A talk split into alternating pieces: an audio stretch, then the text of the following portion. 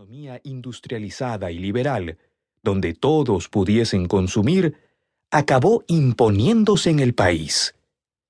Había dado un nuevo paso en su crecimiento. Con la unión política económica consolidada, el tiempo, el dinero y el enorme territorio que disponía, los Estados Unidos tenían la brecha libre para iniciar su consolidación como la mayor economía de la región. Los ferrocarriles, nuevos inventos y la mejora en las comunicaciones y la tecnología militar llegaron con la revolución industrial y el libre comercio, permitiéndole crecer a pasos agigantados. De este modo, e iniciando el siglo XX, pertenecía ya al club de las llamadas potencias mundiales sin contar, por supuesto, la masacre a los pieles rojas.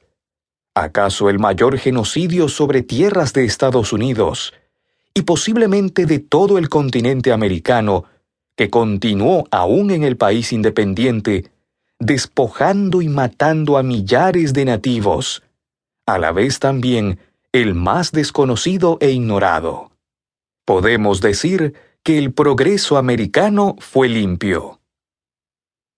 El gigante era ya un joven fortalecido que había iniciado el nuevo siglo desplazando los capitales ingleses en la región poco a poco. ¿Acaso aprovechando la debilidad de los países ubicados al sur de sus fronteras? El progreso no se detuvo, y pronto llegó la Belle Époque, donde la más rancia aristocracia americana se codiaba con los linajes europeos y ya sentían el placer de participar en conferencias mundiales y reuniones donde los poderosos acordaban con cuál pedazo del pastel quedarse. El optimismo se detuvo, aunque no por mucho tiempo, ya que llegó la Primera Guerra Mundial y los Estados Unidos, el nuevo gigante del club, no podía quedar exento. Concluida la misma, es Estados Unidos el que propone los llamados 14 puntos de Wilson para poder reorganizar la Europa abatida y la economía mundial. El gigante era ya un adulto y nada parecía detenerlo.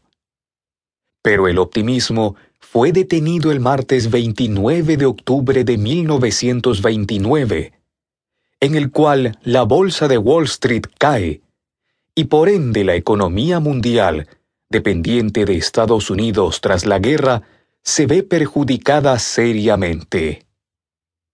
El gigante había recibido una herida profunda y quedaría sedado por algunos años, los cuales servirían para la reactivación de la economía mundial.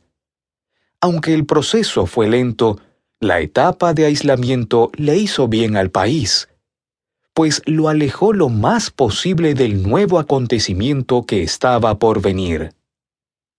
Uno que cambió la faz del mundo. La Segunda Guerra Mundial.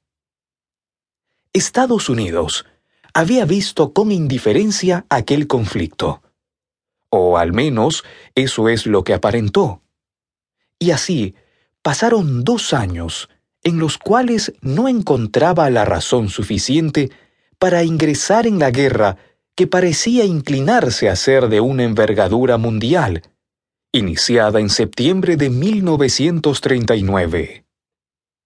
Para ese entonces, Estados Unidos era un país inclinado a la exportación de petróleo. Su principal acreedor era el imperio japonés, potencia asiática que en aquellos momentos se había lanzado a la conquista del Oriente para establecer un nuevo orden sin occidentales. Norteamérica, con el objetivo de poner fin al expansionismo nipón bastante agresivo, decide terminar toda relación con su antiguo socio como proveedor de hidrocarburos.